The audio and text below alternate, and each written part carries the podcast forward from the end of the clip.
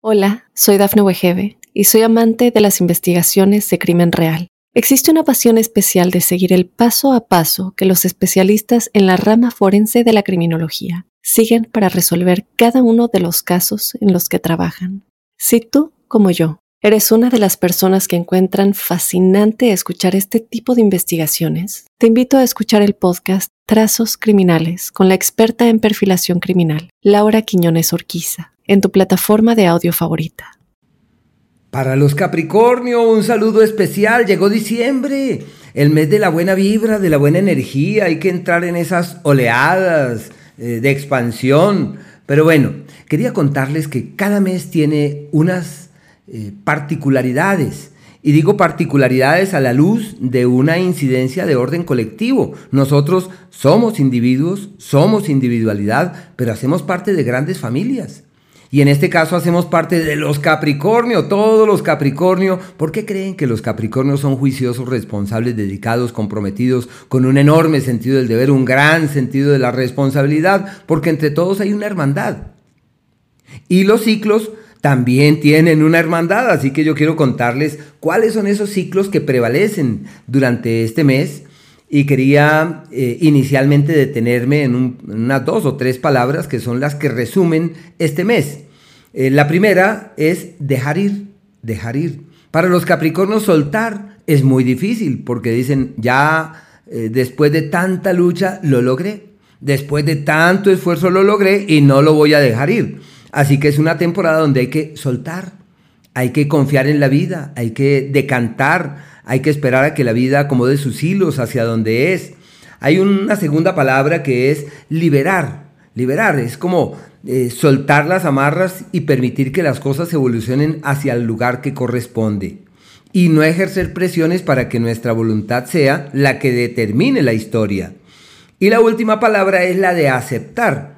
Aceptar que las cosas sean como tienen que ser. Aceptar que la gente sea como quiera ser porque nacieron, quiero decirles, bajo el signo de los controladores, quieren tener el control de todo. Y seguramente dicen, no somos controladores, lo que queremos es que las cosas funcionen. Digo, bueno, sí, esos son términos, pero hay que, hay que trabajar para que el, agua, que el agua fluya, que las cosas caminen y hay que aceptar que la vida sigue el curso que es. Y recordar esa frase que dice que la sabiduría estriba en inclinar la balanza de nuestros actos hacia lo inevitable. ¿Y qué tiene uno que hacer? Aceptar que hay unos procesos inevitables, hay unas cosas que no podemos eludir, que la gente, por ejemplo, es como es.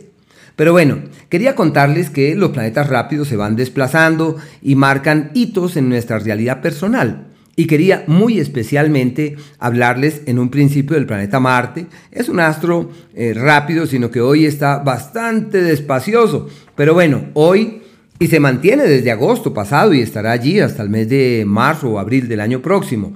Y sus prioridades están orientadas hacia el mundo laboral, en donde hay una nueva dinámica para el hacer, surgen propuestas y oportunidades. El jefe aquel de tiempos remotos resucitó y le dice a uno, ¿por qué no hacemos tal cosa? ¿Por qué no emprendemos la de allí, la de más allá? Bueno, eh, y como los Capricornios son todos juiciosos y responsables, entonces generalmente se ganan la anuencia de los jefes y de las personas eh, que están sobre ellos. Y por eso es el tiempo de la palanca, del apoyo, del referente en el que uno se podría amparar para resolver las cosas. Así que esa palanca se orienta hacia el trabajo y hay soluciones extraordinarias, energías pródigas que les permiten caminar hacia mejores mañanas, hacia mejores destinos. Una época muy buena para el trabajo. Eh, se, junta ese tema del colaborador y el amigo. Yo sé que la gente dice, aquí vinimos a trabajar, pero sucede que el trabajo también es fuente de amistad. Y aquí la amistad se evidencia en los hechos y sale a relucir de una, de una u otra manera. Eso sí, como se trata de Marte, hay que hacer lo posible para que la dulzura, el cariño, la concordia eh, fluyan, eh, sean como la clave de todo. Y evitar la ira, los disgustos y quienes se irritan y se impacientan Toca fluir con eso y no ponerles cuidado.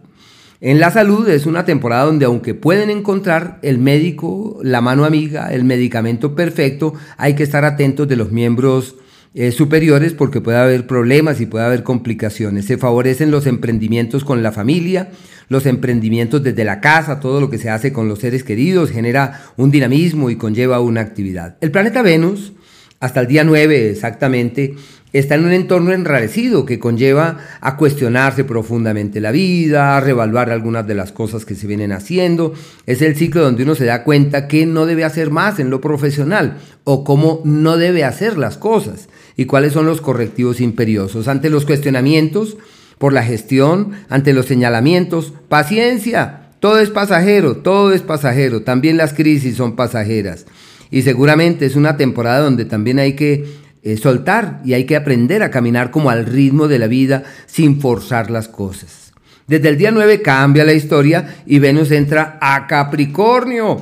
Así que su magia y sus encantos salen a relucir de una, u otra, de una u otra forma. Así que los Capricornios lo que hagan para mejorar su pinta, su imagen, comprar aquello que los haga verse divinamente, todo eso funciona.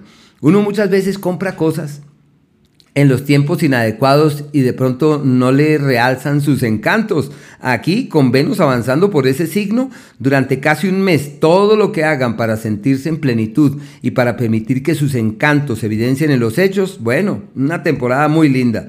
Y también el éxito llega, las oportunidades llegan y el amor llega puerta abierta para explorar nuevos laberintos de la piel, de la sensualidad y del amor, y hay que estar pendientes a ver cómo se puede aprovechar esa energía que se considera muy buena además. Mercurio, hasta el día 6, está en el eje de los problemas de comunicación. Y eso conlleva que haya que medir con cautela cada palabra, de ser cautos con las expresiones, con lo que se escribe. Es que fulano escribió y mire el problema en que se metió. Así que los Capricornio, menos mal que nacieron bajo el signo de la mesura y la prudencia, pero aquí se requiere de mucho cuidado con la palabra. Y esa palabra puede tener un referente laboral o puede estar relacionada con eh, personas de otras latitudes, de otras localidades con quienes se relacionan y todo esto puede convertirse en la fuente de muchos problemas. Desde el día 6 cambia la historia y Mercurio entra en Capricornio, queriendo decir que los viajes que estaban allí pendientes, las posibilidades de soñar en un mejor mañana, se plasman eh, en hechos, se convierten en realidades tangibles. Así que una época magnífica para argumentarse de otra manera. Eh, las habilidades con la palabra se evidencian en ese periodo y el trabajo nuevamente llega y presiona y cala montones. Es una época donde se multiplica el trabajo, donde hay una carga laboral enorme y hay que hacer lo posible por trabajar, pero hay también que tomarse las cosas con calma. Bueno, y por último el sol.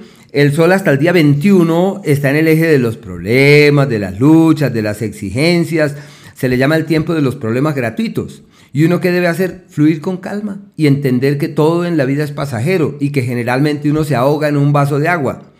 Así que ante las dificultades, una disposición para eh, resolver es una postura proactiva y decir, soy una persona de soluciones. Eso. Lo más significativo allí es cuidar la salud, hacer énfasis en ella y que todos los, todas las acciones e iniciativas eh, tendientes a que el organismo funcione bien, uno le haga el seguimiento y esté ahí pendiente. Ya desde el día 21 cambia este astro de escenario y entra en el propio signo, queriendo decir que el cumpleaños se hace manifiesto, la vida llega nuevamente, es como si llegara la luz y cuando la luz llega es posible ver y antes de que llegue es muy difícil apreciarla, muy difícil verla. Y un periodo de rehacer, de retomar y en donde también la capacidad de cambio se evidencia en los hechos, así que hay que aprovechar ese cuarto de hora para cambiar todo aquello que uno contempla o considera que sí vale la pena. Hay unos días que son eh, aquellos en donde las cosas no fluyen con presteza y se necesita de mesura, el día 21 y el día 22. Hay unos días denominados aquellos del éxito consumado, porque son aquellos en donde sin esfuerzos las cosas funcionan divinamente. Son días hermosos, magníficos. El 16 desde las 3 de la tarde, 17 y 18. Qué días tan hermosos aquellos.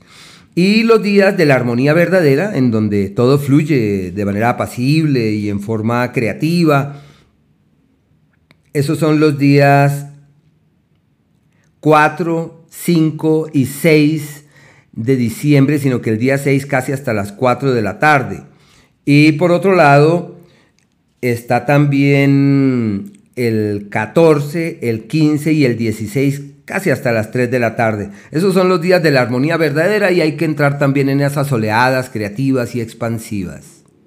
Hola, soy Dafne Wegebe y soy amante de las investigaciones de crimen real. Existe una pasión especial de seguir el paso a paso que los especialistas en la rama forense de la criminología siguen para resolver cada uno de los casos en los que trabajan. Si tú, como yo, eres una de las personas que encuentran fascinante escuchar este tipo de investigaciones, te invito a escuchar el podcast Trazos Criminales con la experta en perfilación criminal, Laura Quiñones Orquiza, en tu plataforma de audio favorita.